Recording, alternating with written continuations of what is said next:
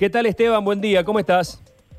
Hola Sergio, buen día, buen día a toda la mesa. ¿Cómo estás? Bueno, bien, acá preguntándonos qué pasa con la primera quincena. Veo que hay rostros mm, relajados, digamos. ¿Podríamos decirlo?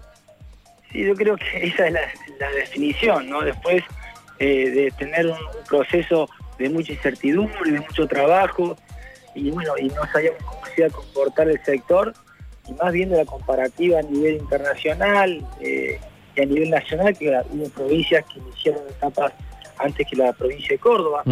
Pero la verdad, Sergio, que tanto el sector privado como público, obviamente esta temporada no podemos hacer análisis comparativo con anteriores por situaciones obvias, pero Córdoba ha tenido una posición realmente positiva y también una expectativa favorable a la segunda quincena de enero y la primera de febrero. ¿no? Creo que lo, lo que planteó el gobernador Schiaretti eh, cuando dijo que Córdoba iba a profundizar en esquemas preventivos, inversiones de infraestructura sanitaria, terminó de consolidar lo que fueron los últimos días de enero y también la expectativa favorable a un nivel mayor de consultas que va a consolidarse en la, primera quincena de febrero. ¿no?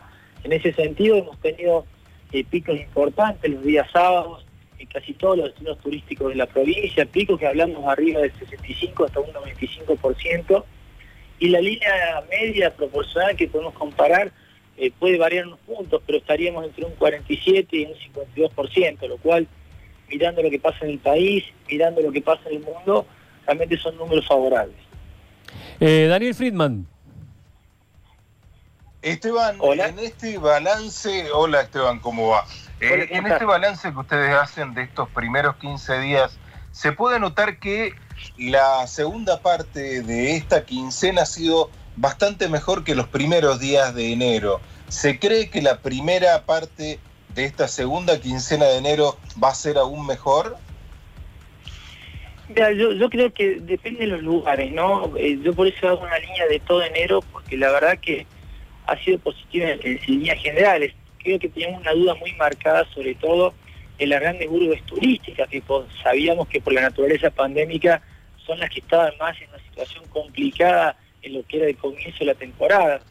Pero bueno, tenemos la buena noticia que Córdoba en las últimas semanas, nuestras grandes ciudades turísticas urbanas han liderado a nivel nacional en lo que hace el análisis que tenemos del certificado verano, tanto Carlos Paz como Mina Clavero, como Santa Rosa y Calamuchita, han tenido números que en la comparativa nacional se han destacado pero bueno, como depende, habría que ver análisis de lugares. Hay lugares que sí se consolidaron en la primera quincena y los segundos, la segunda quincena uno como un promedio más generalizado en todo lo que es el producto cordobés en los diferentes, eh, digamos, las zonas geográficas turísticas. Yo lo que llevo como positivo es que hay un nivel de consultas muy importante, si bien a veces tenemos datos de lo que es eh, el hecho de los datos que nos pasan, pero a último momento también se decide la familia argentina y en ese sentido el alto nivel de consulta nos da la tranquilidad de que la segunda quincena de enero va a ser similar y bueno, tenemos la expectativa siempre de mejorar, ¿no? De lo que ha sido la primera. Eh, ¿Qué opinión te merece este? Sí, perdón, eh, Daniel, ¿querías preguntar? Sí, eh, mucha gente lo plantea, desde los bares, los restaurantes, los teatros, los distintos eventos que hay en las localidades turísticas. ¿Usted piensa que la temporada se va a cumplir en su totalidad? Nosotros trabajamos para que se cumpla, es más, trabajamos para que no estemos condicionados al 4 de abril, porque el daño que hemos tenido ha sido profundo. Y esto se está dando una sinergia que está mitigando el impacto del sector y no nos alcanza con la temporada hasta el 4 de abril.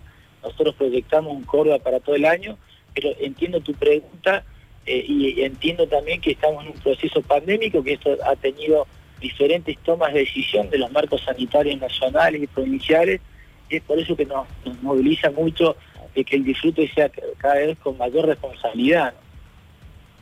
Eh, ¿Qué opinión te merece, Esteban, el tema de lo difícil que es mantener a raya el tema de la, no solamente de la clandestinidad, sino de algunos eh, bares y boliches que, eh, bueno, presentan quejas cuando se los clausura y después este, no cumplen con las normas y requisitos? ¿Van a ser inflexibles? Sí, mira, hay dos situaciones en esto, Sergio. Por un lado, eh, el marco que tenemos regulatorio de los protocolos del sector privado que hemos trabajado obviamente que la gran mayoría del sector privado ha sido muy responsable, las cosas muy bien y sabe las limitantes que nos da la naturaleza pandémica del disfrute en cada uno de los establecimientos.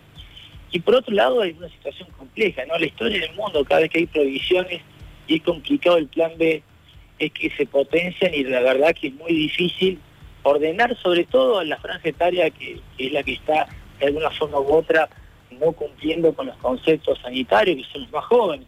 En, en ese sentido, tanto lo que hace las costas de ríos y lagos, que hemos hablado en varias ocasiones, como la noche, es el que tenemos que profundizar en el trabajo. Y a veces es complicado cuando desde el Estado las opciones que tienen son limitantes, ¿no? Entonces, eh, la naturaleza humana, la naturaleza de los jóvenes, tiene un sentido totalmente diferente a, las herramientas que tenemos hoy para tratar de ordenar el disfrute.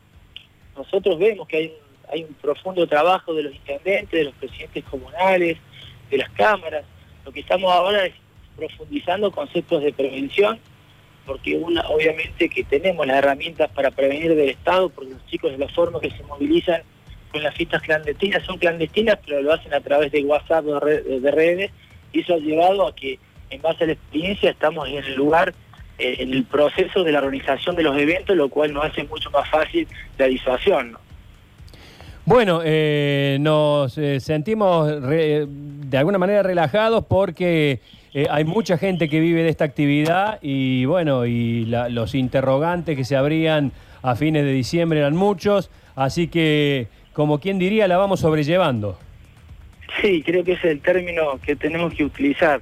Pero también obviamente Córdoba nuevamente en esto destacar a, nuestros empresarios, sector privado, se está destacando porque han tenido precios adecuados a la realidad económica de la familia que decide elegir la provincia de Córdoba, se sigue destacando nuestro destino como un destino que trabaja y profundiza a ser buen huésped, y bueno, el marco sanitario, ustedes saben que permanentemente planteamos lo básico, que tiene que ver con el uso del barbijo, el tratamiento social, el lavado de manos, y en esto también profundizar responsabilidades dentro del, seno familiar, porque a veces queda que nuestros jóvenes o algunos sectores que de alguna forma no, entienden la importancia de responsabilidades, que como que ya queda como una dialéctica instalada y a veces lamentablemente no, penetra. O sea, yo siempre digo que a los jóvenes hay que decir algo muy de sentido común, muy práctico y entender que ellos son el vehículo la cual ponen en riesgo a sus padres y a sus abuelos. Y a veces estas situaciones a veces lleva a un entendimiento más rápido. Pero bueno, yo en lo, personal y, el equipo de la agencia Cono Turismo,